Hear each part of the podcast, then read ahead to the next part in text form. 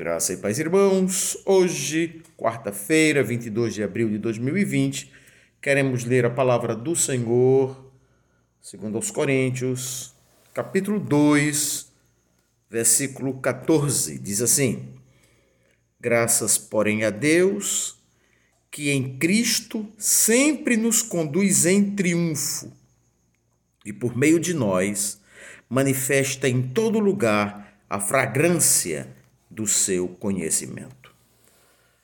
Eu conversava ontem com um jovem de nossa igreja, é um seminarista, e ele falava que no seminário perguntou para um dos seus colegas qual personagem da Bíblia ele gostaria de ter sido.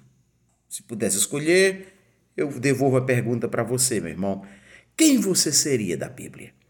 Qual personagem da Bíblia você desejaria ter sido? Talvez o autor dessa passagem, o apóstolo Paulo, grande homem de Deus.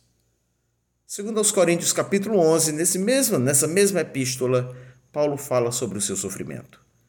E Paulo diz quantas vezes foi açoitado, quantas vezes foi humilhado, até que chega em Roma, onde é decapitado, na praça da Trifontaine. Mas talvez você não queira ser Paulo, talvez você queira ser Pedro. O apóstolo Pedro foi para a prisão Mamertina em Roma, teve a sua esposa morta em sua frente. A tradição diz que foi crucificado de cabeça para baixo. Todos os apóstolos, eu disse todos, passaram pelo viés do martírio. E João, o apóstolo João, velhinho, foi exilado na ilha de Patmos, onde teve de viver por causa do evangelho. E os personagens do Antigo Testamento? Você queria ser Davi? Davi foi humilhado pelo seu, pelos seus irmãos. Davi foi humilhado pelo seu filho. Davi viu um filho matar outro. Davi viu a morte de seu segundo filho. Talvez você queira ter sido Moisés. Moisés vai para o deserto, vive no deserto, fugindo do seu povo, da sua terra, humilhado. Qual personagem da Bíblia você gostaria de ser, meu irmão? Todos eles passaram por grandes sofrimentos. Jeremias conta a história da sua vida, quantos açoites, quantas prisões. Isaías foi morto cerrado pelo meio dentro de um tronco.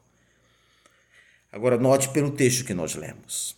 O apóstolo Paulo, este grande servo de Deus, diz: Graças a Deus, que sempre nos conduz em triunfo. Sempre nos conduz em triunfo. Você é sempre triunfante. E explicando esse texto, eu tive a honra de conhecer um dos homens mais importantes da nossa geração, já não está mais conosco, mas o reverendo Russell Shedd, grande homem de Deus. E o reverendo Russell Shedd falando sobre esse texto, diz que triunfo era quando os soldados voltavam para a, a sua cidade de origem e lá entravam nos muros da cidade triunfantes, vitoriosos. E aí Rousseau Shedd diz: muitas vezes alguns vinham sem olho, sem um braço, sem uma perna, mas em triunfo. É isso que Deus nos garante em Sua palavra: triunfo.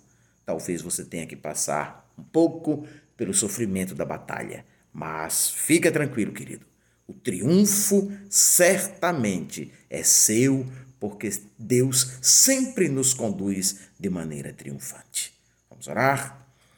Querido Deus, a promessa na tua palavra é que seremos triunfantes. E nós cremos. Em nome de Jesus. Amém.